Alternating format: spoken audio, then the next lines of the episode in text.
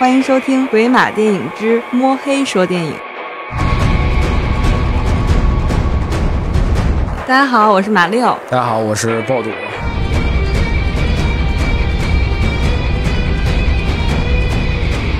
这是我们鬼马电影的一个新栏目，叫“摸黑说电影”。其实这个名字之前想了很久，也没有想到合适的，在最后一秒决定了。这个栏目呢是一个新的栏目，因为我们以往的话会聊很多期专题呀，大家都会说那些电影虽然很经典，但是有一点老，所以有有很多听众，也有很多我们周围的朋友说，那你们要不要聊一些即将上映或者是下热映的电影？所以我们就。有了这一期新的栏目，正好这样，我们节目更新的频率快一些。很多听众都在后台留言催我们什么时候更新，什么时候更新。这期嘉宾就不用介绍了，是鲍伦鲍读塔伦鲍伦塔图蒂诺是吧？所以终于要说到我们今天要聊的电影了。三月二十五号要和美国同期上映的《蝙蝠侠大战超人之》。正义的黎明。之前听过我们节目的人就应该知道，暴祖其实是一个特别喜欢看漫画的人，然后他也是 DC 迷。我不是那种死宅的那种，特别喜欢漫画，就是，嗯，有一段时间日漫看多了以后，后来想换换口味，开始接触的，嗯，像之前霆锋。也也也也，他也很喜欢的这个康斯坦丁啊。其实最最早接触美漫，也就是开始看 DC，开始看 Marvel 的这些超级英雄开始的。其实是大学以后了，啊，大一大二的时候，那会儿就是，嗯，日漫像少年漫啊，什么海贼啊这些看了一些，然后其实那会儿刚开始也开始看青年漫，就是所谓的一些。成人像的一些漫画，我这个成人像不是那个 成人像啊，我都没反应过来。暴走还是很正经的，然后同时间开始接触的，因为，嗯，那会儿原来看那个《生活大爆炸》嘛，然后 Sheldon 他们就一直在看美漫，嗯，然后就对这事儿还挺好奇的，挺想看看美漫是个什么样子，开始看的。那我 DC 这个漫画公司是与漫威漫画公司齐名的，但是它三四年就创建了，对，很早，对，因为漫画上来讲，在八九十年代之前，基本上那边的漫画就这种超级英雄，基本上 DC 是一个垄断的状态。嗯，Marvel 那个时候没有太拿得出手的一些超级英雄，直到后来蜘蛛侠出现，他完全就改变了超级英雄的一个调性，所有超级英雄变得特别的贫口，特别爱就嘚啵呀什么的。那个时候，嗯嗯，之前呢，更多的是就大家所有的注意力全集中在 DC 上面，而这个东西。其实投射到电影上是一样的。最早的像咱们都知道老的超人系列，嗯啊，包括像老的八十年代就拍的蝙蝠侠系列，嗯，基本上整个荧幕是从，嗯，Marvel 开始被迪士尼收购，开始他们自己做电影。因为，嗯，其实 DC 因为很早就被华纳收购了嘛，对，所以他们基本上电影都是自己出品。然后 Marvel 那个时候是卖版权，嗯，索尼他们版权纠纷好像就。对，就是卖的特别乱。对对对，因为早期他们他们之前是只把这件事儿当做一个辅助的盈利手段，没有把这件事儿当做一个特别重要的。随着电影，嗯，科技手段的实现，这些年其实超级英雄越来越好拍，嗯，而且再加上，其实迪士尼真的是一个很精明的公司啊。咱不说不说 Marvel，这个迪士尼本身这些年出了好多好片子。嗯，对，咱们刚开始说的《动物城》。对，而且其实皮克斯现在也也是动物城收，呃，也是这个迪士尼收购了。嗯，所以迪士尼是一个，它是一个很能经商的一个一个公司，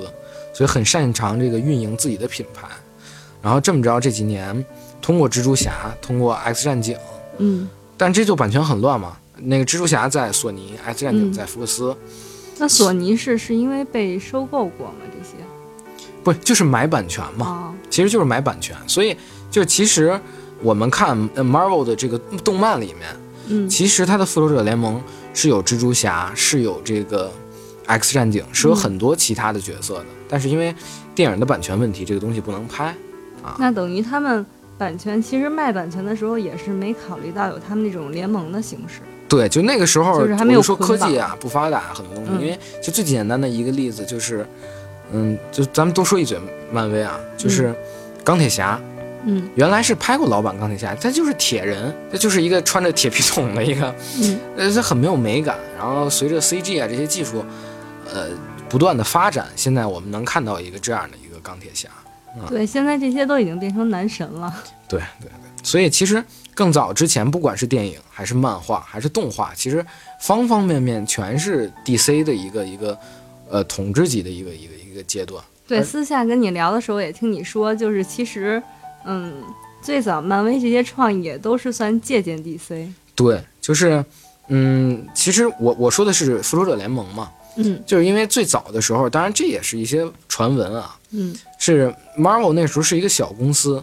陪 DC 的老板打高尔夫，嗯，然后 DC 老板那个时候人家根本看不上你漫威这么一个小公司，就是没当回事儿。对，然后就说了说啊，我们下一步计划这个是把这些超级英雄都搞在一起，我们组一个联盟啊，我们嗯该有多牛，这那的，然后漫威听了，然然后就听完以后，走心了。对，然后回来他们才开始做的这个东西。我之前就从来没太听说过，就是什么正义联盟。我嗯第一次接触这些东西的时候，就是我我周围一姐们儿，她特别特别喜欢，就是复仇者联盟，然后就一直说，然后我我才是知道这些。但是像超人呀，我是知道的比复仇者联盟早对。但是像他这种，嗯，有组合呀、对战呀，我是听的很少。对，超人，超人其实他现在已经是整个一个美国符号嗯啊。我们提到美国，如果提一些必备元素里面，其其中肯定是有超人的。嗯，就他在超级英雄这事儿上，他基本上可以代表美国啊。然后美国有超人，日本有奥特曼。嗯我们一说这个各国家的这个超级代表，那中国呢？中国我们有熊猫侠，可能是或者雷锋侠吧。嗯啊，对。然后，因为他其实超人代表着一个完全正统的一个所谓的这种呃社会观念，他完全是舍己为人，呃，牺牲小我，对吧？这奉献给整个世界，它完全是这种这种这样的一个形象宣传。而且其实像三三十年代美国是一个经济大萧条，嗯随后来的二战，就这一切这一切东西，就我们老在说说，其实经济啊，或者说国家赶上一些动乱、战乱的时候，娱乐业会有一个比较蓬勃的发展。嗯，超人也是在这个时期啊，逐渐的开始走入了这个，文艺复兴什么的嘛。对，这它其实相当于一次，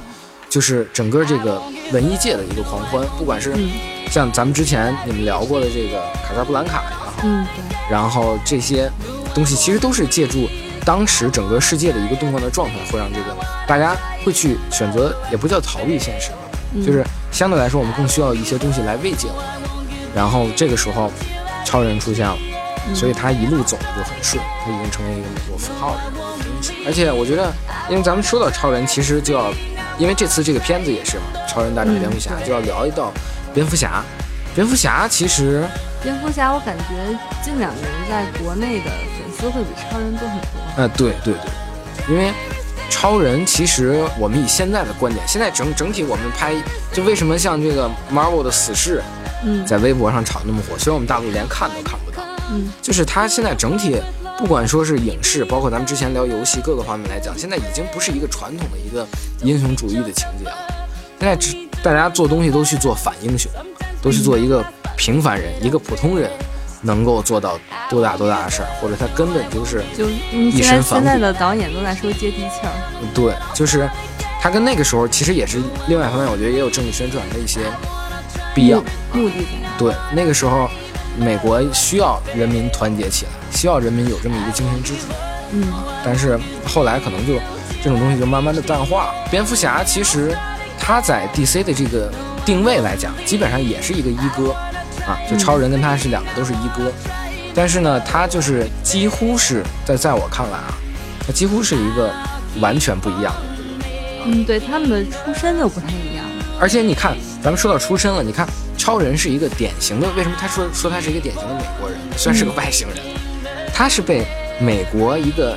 西南部一个农，相当于其实咱不管他管他叫牧场主还是叫农民，他其实是被一个典美国是一个典型的农业，就是农至少在精神层面上，他们是一个很受农业文明影影响的一个嗯，所以他们很你看，就美国不管是布什啊还是什么人，他们退休以后去南部开一个大农农场。啊嗯，，包括其实这两年很火的那个《纸牌屋》（House of Cards），男主角呃弗兰克就典型的是一个美国南部的一个白人，南部口音的一个白人啊，就是超人是一个南部长大的那么一个人啊，所以他的整体的状态会是那种很传统的美式的那种思维观念。然后这个蝙蝠侠为什么说他不一样？首先最鲜明的一件事，就大家都看得到，就是他没有超能力，他所有的一切东西靠自己的努力，呃努力，所谓努力也好，或者说靠他这个留下的巨额遗产也好啊，他其实自身的一些锻炼呀，因为他他去跟影子武士，就是后天自己对他除了。去去锻炼自己的身体一些格斗技能以外，嗯包括他去用高科技的产品啊，去这个发展各种高高科技的道具啊，嗯而且包括其实他脑子是很聪明的那么一。我觉得他们俩就是有一点挺不同的，就是嗯。超人他是感觉是特别阳光，然后带着正义而生，但是蝙蝠侠他童年还是是有阴影有仇恨，对，还是有就是嗯，对，就是你其实其实你提到这事儿是他们俩，就是我还没说完的一个嗯。最鲜明的一个特点、嗯。啊，就是那个是一个完全正能量的一个人。其实我觉着咱们听众应该或多或少看过，或者说至少是听说过这个诺兰的三部曲啊，嗯，对。这个蝙蝠侠三部曲，或者我们管它叫小丑有小丑特别火的那个，呃对，或者我们管它叫这个所谓的这个黑暗骑士嗯啊，就是蝙蝠侠的定位就是这个名字，就是 Dark Knight，他就是一个黑暗的骑士，他是躲在阴影中啊，他在阴影中惩奸惩除罪恶呀，惩除这些东西啊，其实只只是你你说这些东西特别对，是在于他的确你要看啊，就是超人面对的其实跟奥特曼是一样的。嗯，打的永远是对世界有威胁的人啊，永远是对这个地球有一些妄想的一些坏人啊。但是蝙蝠侠其实在加入正义联盟之前，他的重心完全就只在他的哥谭市啊，就只在他那个一座城市里边嗯啊，他就做的事儿只有一件事，就要惩处罪恶，就他是一个抓罪犯。就是是他铲除的罪恶是是根据法律，还是他眼中觉得不对的事情？他那个价值观是其实是他不对的的事儿，其实是他觉得不对的事儿。啊，只是他自己就是觉得，我觉得这是罪恶的，我就去铲除他。，对，所以你你的确就是说到这点，他是有心理阴影的。嗯，你想，任何一个小孩儿目睹那样一个惨剧以后，或多或少都会有心理阴影。对你最早说那个日漫，然后火影里边佐助不就是吗？对对对，就这个事儿是一直是这个蝙蝠侠的一个心结，所以，当然我们当然我说这个蝙蝠侠心结指的是布鲁斯韦恩，也就是第一代蝙蝠侠，嗯因为给大家普及一个概念，就是说超人，据我所知，暂时是没有第二代超人、第三代超人的啊。嗯当然有一些所谓的校园小超人，也所谓也是克星来的。然后他，但是那些都是衍生嘛。就我们讲的说最主要的这个主线超人是只有这一个。嗯但是其实像蝙蝠侠，包括 DC 的这个，咱们待会儿会给大家稍微介绍一下的这些绿灯侠呀、嗯闪电侠，包括像嗯那个漫威的一些超级英雄，他都是有代的，他并不只是一个人啊，只不过这一个人可能是开端，或者说是最明显的一个。嗯啊，就是说，比如说举个例子，就是第一代罗宾啊，我们看到的在这个诺兰的最后一部蝙蝠侠里面出现的那个囧瑟夫演的那个角色，嗯其实，在漫画里他已经成为了第二代蝙蝠侠。我是想问一下，他第几代是？嗯，是会同时出现，还是他不是，他其实就是一个，他只是人物属性或者什么变了？嗯、前面的人或者是死了，或者是退休了啊啊，它其实就是一个，啊，就跟那第第几代火影差不多是吗？嗯，对，就是不断的在换主角嘛。哦因，为其实这事儿，咱们其实细想的话是很正常的。嗯一个从三四十年代诞生，现在已经七十年历史了。如果你七十年就讲一个人，嗯，这个人就是你，你人物小传写的再详细，你你也讲不去，你也讲不了太多东西。毕竟他就是人物相对单一嘛，所以通过这样的更新换代，也会让观众们或者说是让这些漫迷们嗯有一个新鲜感的一个递进。其实他这个漫画中不光是有这些呃人人物的一些迭代啊，这个 DC 经常会重启宇宙。什么叫重启宇宙？就是说这个宇宙的故事我们讲到这儿就结束了，我们换一个平行宇宙，讲一个重新的小超人，他重新诞生了。嗯就把这个故事，因为这事儿也好理解。我开始看 DC 看美漫的时候，嗯因为我最早就能找到九十年代，啊，嗯然后我童年印象里面，《小神龙俱乐部》原来放过一版蝙蝠侠，不知道你还有没有印象？我我看过《小神龙俱乐部》，但我好像没看过那个。是，就是原来放过一本蝙蝠侠，就是但是再再早的，比如说你说咱们不说太远的，就说，嗯呃，七十年代的、六十年代的这些漫画完全都找不到了，嗯，他，但你要知道，如果我们作为一个商人，它是一个产业的话，我怎么能吸引小孩儿啊？嗯，对吧？我如果这故事看的没头没尾，我们大家都不愿意看这样的东西，对，都愿意从开头看。所以当他觉得这一代观众已经成熟的时候，我需要培养下一代观众的时候，嗯，他就会选择把这个开启一个平行对世界，，把他这个宇宙重启，开启一个平行世界啊。而且包括漫威也是，就是你如果大家如果有那个呃兴趣的话，去网上去查一查，去微博查一查，光蜘蛛嗯侠就有多少个不同的造型，这都是不少不多呃不同的这个平行宇宙。那就相当于，比如说家里边，然后有三代人全都特别喜欢超人，叫不是超人，蝙蝠侠。后来发现大家喜欢的是三代的蝙蝠侠。嗯，对，理论上是这样的，这个是哦没错的、啊，也有可能不断重启，喜欢的其实都是一代哦啊，这也是有可能。的，对。而且就是，嗯、我这样，我先跟大家简要的介绍一下这个、嗯这个 DC 相关的一些东西吧。嗯嗯、d c 这个我特意查了一下，这个英文名叫叫 Detective Comic。它简单的来讲，嗯、包括其实呃，蝙蝠侠正统篇都连载在这部漫画，叫做侦探漫画。嗯，啊就是 DC 最早是做这种侦探呀、悬疑类的东西出身。破案的，并不是拯救世界的。，对，因为你如果嗯其实如果做对比的话，它有一点像电影里面的黑色电影那个时期嗯啊。它最早是做这些东西，包括它另一部漫画叫做动作漫画，就是动作漫画诞生了超人，然后侦探漫画诞生了蝙蝠侠。就是蝙蝠侠最早诞生出来，其实它就是一个呃办案手段稍微丰富一点的侦探。嗯啊，他不断的在破案，其实就是这么一个东西。因为这这个东西，咱们不说，呃，现在的审美看起来，至少它应该是符合那个年代的审美，所以要不然它也火不起来。然后，嗯、我觉着跟大家简单的说一下这些超级英雄吧。嗯，行，就是嗯先先简单介绍一下 DC 它旗下拥有的那些超级英雄有超人、嗯蝙蝠侠、神奇女侠、闪电侠、绿灯侠、海王、钢骨、神奇队长、康斯坦丁、火星追猎者，嗯，然后他们，嗯，还有一些反派，对吧？就例如，嗯，小丑啊什么的。然后你可以，你你是比较喜欢哪个呀？这里边？对，我觉着我我一是挑一些我比较喜欢的，二是嗯挑一些我觉着相对来说不那么冷门的，嗯跟大家介绍一下。嗯因为其实刚才那个介绍的这些超级英雄，嗯其实或多或少的都有一些影视剧。嗯啊，大家比如说像闪电侠做了美剧了，嗯，对啊，绿箭侠好像也有。对，也有，嗯。然后包括说咱们刚才说的这个，嗯，神奇女侠这次也要在这个超人大战蝙蝠侠里面出现，嗯对。啊，然后包括说绿灯侠，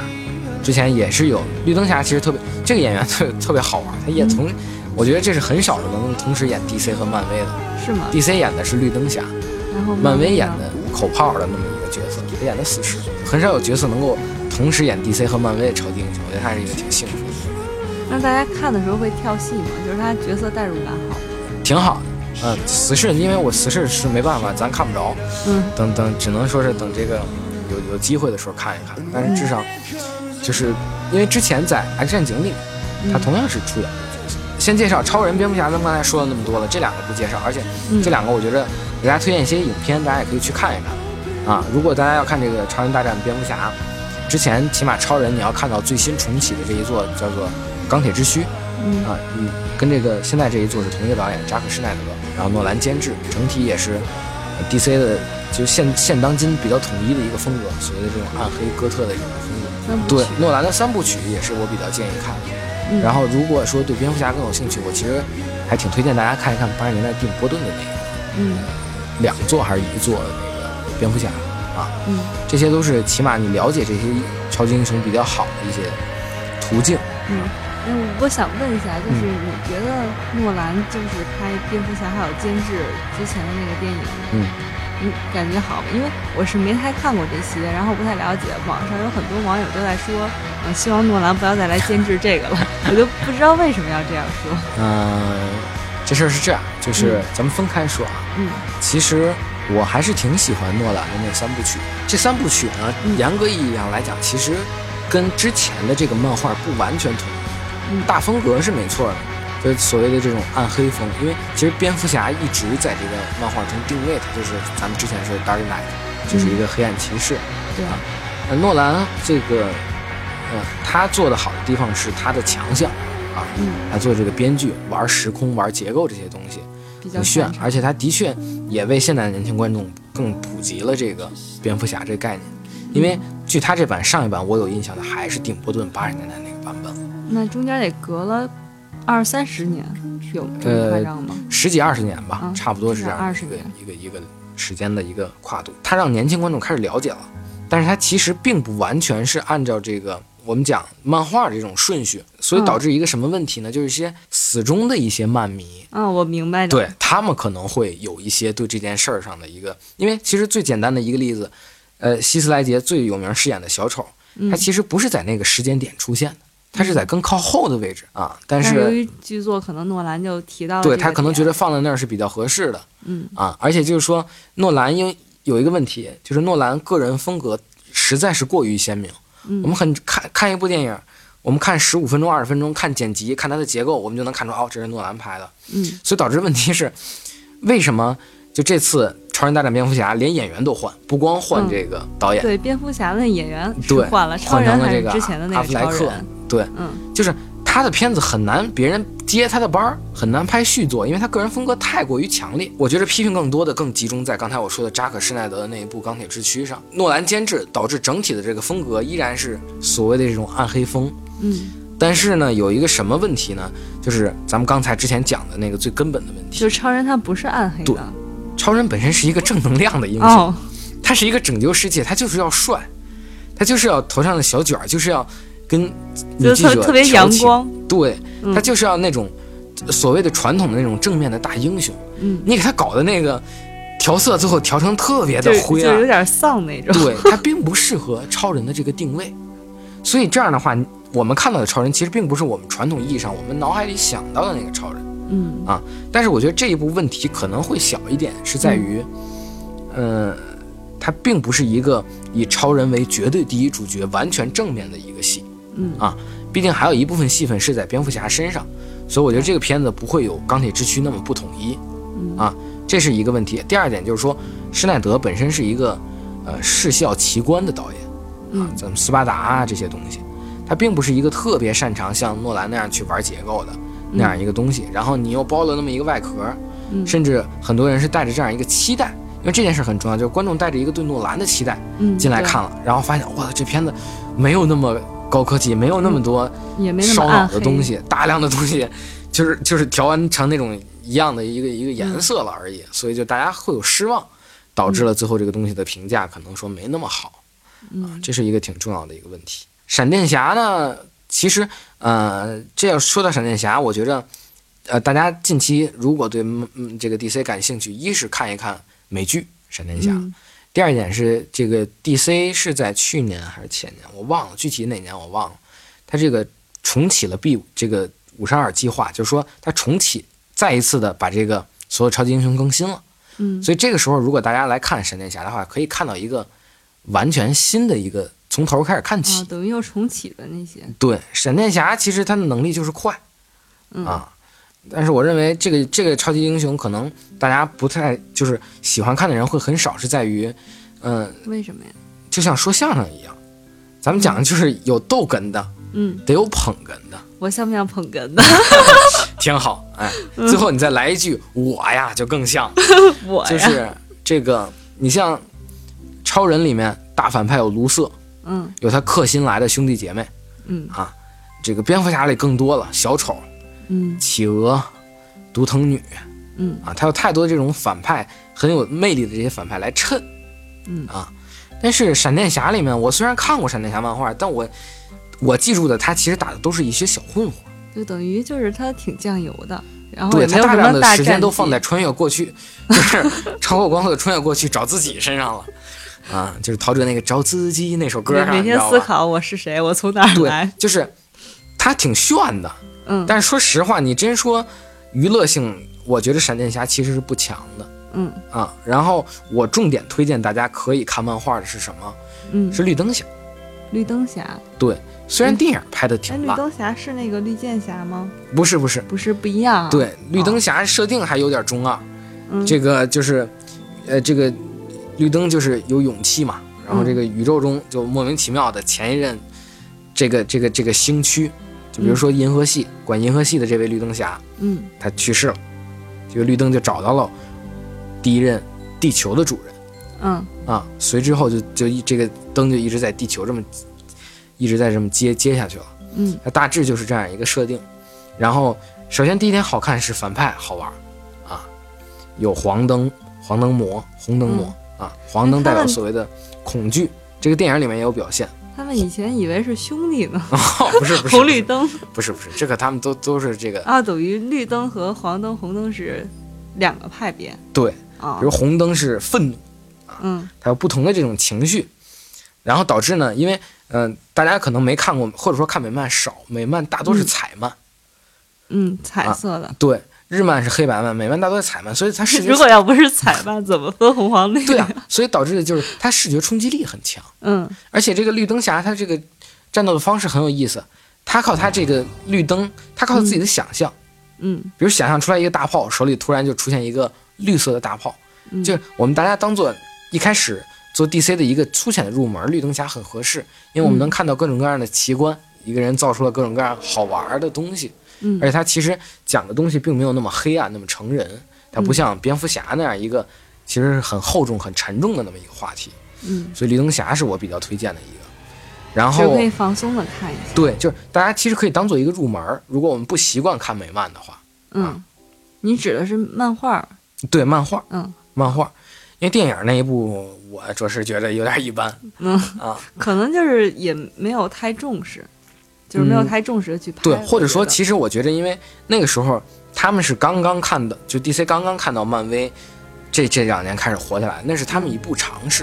啊，就是我们尝试着引出更多的超级英雄，最后组成我们的这个正义联盟。嗯所以这这些电骑的，因为他之前没有经验，所以做的不好，其实还挺正常的。嗯然后神奇女侠就是亚马逊女王，古部落的女王，嗯她整体的设定啊，有那么一点像超人，就女版超人的意思，力大无穷嗯，啊。这个也是没什么弱点，对，手里拿个金。金刚夺命锁，嗯拿个绳逮谁困谁，嗯这么一主。然后呢，但是他的他会动情啊，嗯然后呢，哎，这还这话说的挺废话，超人也动情。然后呢，他有的时候会控制不了情绪，会突然愤怒攻击嗯自己的队友啊什么的，所以他比超人相对更像普通人一点，但也仅限于这一点。就是他还是有情绪的，嗯，对，但是他情绪也不是特别的一个呃鲜明化对他还是有一些脸谱化。嗯啊，这是一个神奇女侠。这个我觉得大家就是作为一个深入吧。如果说你们对这个 DC 真的开始有兴趣，并且觉得哎不错，我想都了解一下这些超级英雄，你可以看神奇女侠。但是作为常规，我不太推荐。嗯然后绿箭侠其实我又不推荐漫画，因为其实在国内的各大 App 或者说我们在网上，它的漫画不那么好找，嗯，对你一啊般看漫画都是在在哪儿看？就是看那些你之前找的就一些手机的 App 上。啊，app 就可以找到。啊，对对对，还是有一些比较专业的这种 app，它会放的挺多的这种美漫。嗯然后这个，嗯，我就单推荐大家，其实就看剧就可以，嗯剧拍的很不错。嗯，然后作为辅助，如果刚才咱们说到这个，呃，蝙蝠侠，你还可以看一看这个最近的一部美剧，具体又叫什么就忘了叫什么，好像叫《哥谭市》，讲的就是戈登探长和那些反派的前身一些故事啊，作为哥谭背景的一个了解。哥谭，因为而且还有一点特别好玩，说到这个 DC 跟漫威，嗯你发现所有漫威发生的事儿，你能清楚的知道这个超级英雄在哪个城市。嗯比如说蜘蛛侠，你一提蜘蛛侠，印象就是纽约嗯啊。但是 DC 不一样，嗯，它所有的城市都是在真实城市的基础上虚构。咱们刚才说的这个蝙蝠侠哥谭市，它是以芝加哥作为背景，嗯它并不是一个真实存在的。如果这个蝙蝠侠某一天划归到漫威了，嗯就没有哥谭市了，就变成了芝加哥市 啊嗯。然后比如说超人的大都会其实就是纽约啊，但是他不敢不叫这个名字。所以大家其实，如果你们区看这开始看这些超级英雄漫画，区分两种漫画的不同，你们就看这个地名是不是真地名。嗯。如果是真地名，十有八九就是漫威那。会不会漫威已经把 DC 给解解构了？因为他人物不不也基本上能跟 DC 对应上，然后他就把那些地名给拆了，拆出来了。不，DC 是虚拟的地名。对对对，就就是就是漫威把那些地名给解出来了。对，其实其实观众看出来不用 DC，呃，不用漫威，就大家看着都会很鲜明。因为这漫画最早是给美国人看的，他们对于各自城市，因为以前的美国都市化也没这么程度这么强，每个城市是有很鲜明的这个城市自己的一个特点。因为包括我们讲现在讲芝加哥叫风之城，嗯。啊，然后我们去看各个州，它是有一些比较鲜明的特点的，啊，大苹果、纽约呀、什么的，它有一些比较鲜明的特点，所以其实大家看的会很鲜明、很明显的能知道这些对应的城市是哪些。然后像刚才还提到的这个钢骨和海人儿，嗯这些呢，我都推荐大家直接通过咱们这一次的这个超人大战蝙蝠侠，去认识他。对，你们先认识，先做一个粗浅的认识，嗯然后如果真有兴趣的话，再逐渐的看，因为，嗯、不管怎么说，他的这个在漫画里面的地位没到超人、蝙蝠侠那么高是有原因的，没那么人气那么高是有原因的，啊，他的一些或者是超能力人物，人物设置对，或者是人物设置，他没有那么的去吸引，没有那么出彩。嗯，对，但是大家如果实在感兴趣，也是可以看一看。嗯然后我觉得我再跟大家多说一嘴，就是我觉着，嗯，真正去找看美漫的人，他起码是喜欢想看漫画的人。嗯。啊。就是第这个美漫跟日漫有一个特别大的一个不同，美漫每句话都巨多，嗯。呃，这个这个跟电影很像。嗯。日漫我们经常知道，比如说海贼，我们一提就知道是尾田；嗯火影我们一提就是岸本。嗯啊，然后这个万恶的富坚老贼画了这个幽游白书和这个猎人，他是相当于有一个导演啊，这个导演统筹着这个片子进行，嗯手底下有一帮给他干活的人，所以你看到每一部漫画其实是一个一个作者的风格。就是很统一。呃，对，嗯美漫不同，美漫是有很多的编辑、很多的画师同时进行创作。是流水线吗？不，对对，你说流水线可以，有一点但是我认为它更像好莱坞，它有一些所谓的一些呃编剧法则需要去嗯遵守。对所以其实它整体对，其实我们整体看这些可看性来讲，嗯、如果你对风格没有那么在意的话，嗯相对来说美漫更好看，嗯而且它分镜什么的，各种大场景的，你又又又又因为是彩漫，大场景、爆破呀什么的，它其实是视觉冲击力很强嗯啊。当然，只要你能习惯美漫，就是每每一段字儿巨多，哗，先把字儿看完了再看画嗯啊。所以就是跟大家介绍一下，简单介绍一下这个美漫跟日漫的一个小区别。我是看《疯狂动物城》的时候，它虽然不是这个 DC 的，是嗯迪士尼的，但是上来就是那种航拍，即使它是一个 就是动画片，它也是一上来就是一个航拍，对，歌颂美国。因为我觉得，嗯，其实这事儿，我觉得其实我在我观念看来是挺好的。嗯。咱们不说艺术片啊，艺术片肯定是要有导演的风格，但是作为像超人、蝙蝠侠这种我们讲的商业片，嗯。这种东西是需要精致的，嗯，是需要大家集思广益的，因为你的风格，你所有的这些东西都是为观众服务的。嗯。啊，所以我觉得这个其实美国的这种东西做的还挺对的，包括电影，包括漫画，方方面面的这些东西。嗯。然后咱们这回要上的电影叫《蝙蝠侠大战超人》就是，啊不是超人大战蝙蝠侠，啊，对我之前去搜也是啊搜《超人大战蝙蝠侠》，然后后来我发现出出来了怎么都是蝙蝠侠在前边儿。我这聊半天了，合着全聊错了。也没错，也没错，反正就是他们俩打嘛。对。然后他们俩，他们俩之间为什么会会有战争呢？嗯，是这样，之前有过吗？有过，有而且之前他俩关键问题在于他俩不止打过一次，嗯，他俩老打架。就是谁也没把谁三观打过来。对，就是嗯他俩打架的原因，其实从根本上来讲，嗯，就是你刚才说的，他俩的三观不太一样。嗯啊其实这次的这个蝙蝠侠大战超人，嗯根本原因也是因为这件事儿，嗯就是超人是一个拯救世界，我认为我这个怎么怎么样就可以了，就是他不太关心普通人的感受，嗯他要拯救的东西是一个更宏观的叫做世界的概念。嗯蝙蝠侠是一个惩恶扬善，我不我不惜用任何一个手段，我保护的是普通人，我嗯惩治的是会威胁到每一个普通人的罪恶嗯，啊，这是他俩根本的不同。就等于一个是片儿警，一个是那那种什么，嗯、那那个叫什么来着？联合国，就那种感呃觉。，那、对，呃对，就比如说嗯一个是那种执行高端任务的特警，一个是嗯咱们刚才你说的这些片儿警。对其实这两个东西我觉得是没有高低之分，嗯但是就是因为他们的根本思维不一样。因为你超人拯救世界，多或多或少要付出点代价。嗯，咱不是超人，大家都看过奥特曼，嗯对不对？奥特曼里面一打怪兽就踩碎几栋房子，踩碎几辆车，这事儿就是不可避免。它造成的损失太大，嗯而且就是超人嘛，还他俩打架，其实还另外一个根本原因，这个原因是开始进入到正义联盟里面开始存在的。嗯超人公认的 DC 里面几乎是最强的一个人，嗯啊然后呢，他总想做老大，嗯但是其实精神上的老大又是蝙蝠侠，这两个人内心就老闹矛盾啊，就就是等于正一哥。对对对，其实就是这样。正一哥，他俩合作其实也办过很多很多漂亮的一些案子。嗯 DC 很多年的大事件也都是蝙蝠侠联手超人这两个超人气角色一起出现。嗯但是其实咱们刚才说到的，除了这些根本原因，它还有还太多太多的原因，比如说，是每次打的原因都不一样吗？但至少是不完全一样吧。嗯啊比如像我刚才说的，有说正义联盟两个人争一哥，嗯有的是，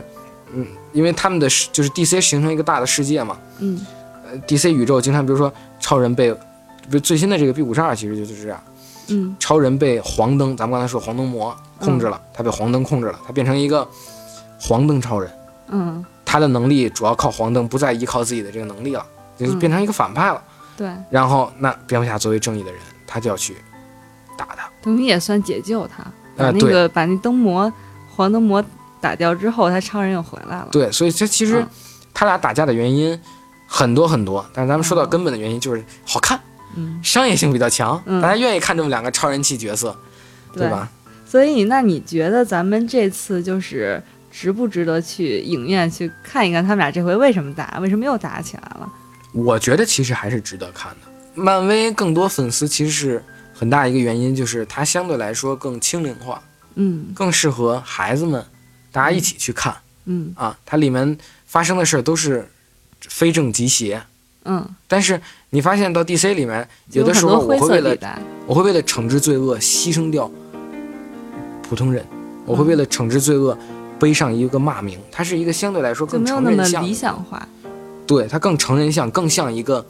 真实的英雄的样子，就是至少是我的一个理解。我会安利他去看的。对，所以它并不是那么一个那什么。但是呢，同时这一部《超人大战蝙蝠侠》啊，《蝙蝠侠大战超人》嗯作为后面不管是不义联盟也好，还是正义联盟也好，所以他后面 DC 想要拿出来跟漫威的复仇者联盟抗衡的这么一个武器来讲，嗯。这一步棋是非常重要的一个棋，就相当于这个漫威世界里面钢铁侠的重要性。啊，因为这一步棋下好了，后面棋才能下得更加悠然，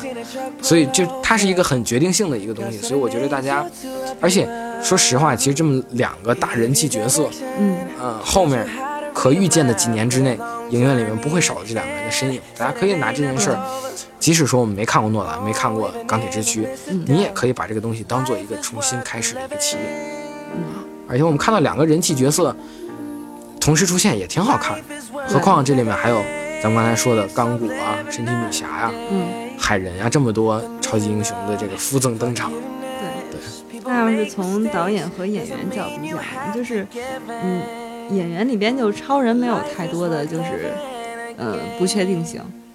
对对，演员因为就已经确定确定了嘛，就是钢铁之躯的那个叫亨利，亨利卡维尔吧，好像是叫这个名字。对他那个长相就是一个典型的受美国人民喜欢的那么一个白人形象，嗯大肌肉块，嗯，长得又帅又干净，又高。对他之前在在一三年还是哪年的那个超人演的就是超人，就是钢铁之躯嘛嗯，对对，就是他是一个，嗯，还挺适合超人的嗯、所以他没什么太多悬念。何况他之前演过，这事儿对于选角很重要。嗯，然后这次咱们蝙蝠侠换人了，对，其实咱们重点聊一聊，我觉得这个贝尔换成了阿弗莱克，嗯这点事我还挺失望，但是也挺无奈的一个地方。贝尔的这个随着诺兰这三部曲，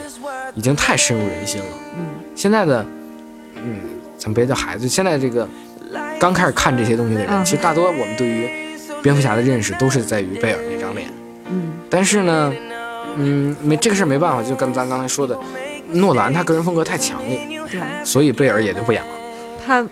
可能拍这电影拍着拍着超人超人没了，小丑出现了，对，然后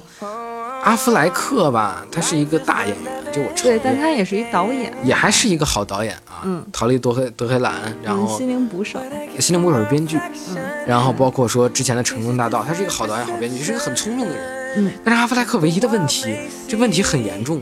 叫做面瘫。啊，那不是网恋特别喜欢的类型吗？对，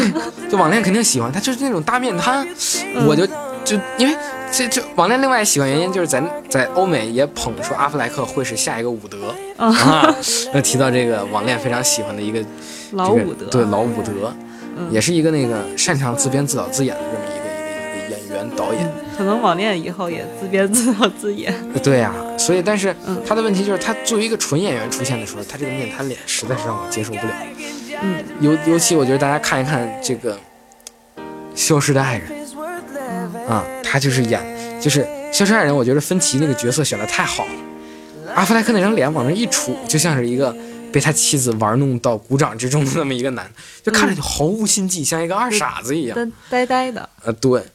但是也许吧，因为其实马特·达蒙也站出来为他站场，说嗯这件事对他来说不是什么难度啊，或怎么样的。但是我觉着最终还在影院大家见分晓吧。嗯到底阿弗莱克这一版的超人，咱不说超越贝尔，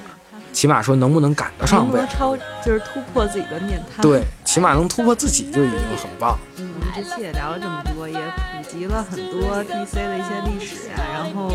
爆读也聊了很多自己喜欢的一些，嗯，对我聊的基本上全是正面的。但我说的时候再说一句，嗯呃，相比于这个超呃蝙蝠侠大战超人，嗯我个人来讲啊，我个人来讲，其实更推荐大家后面去看 DC 的另外一部作品，叫做《自杀小队》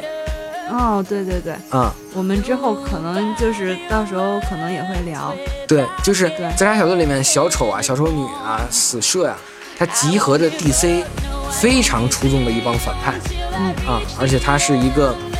挺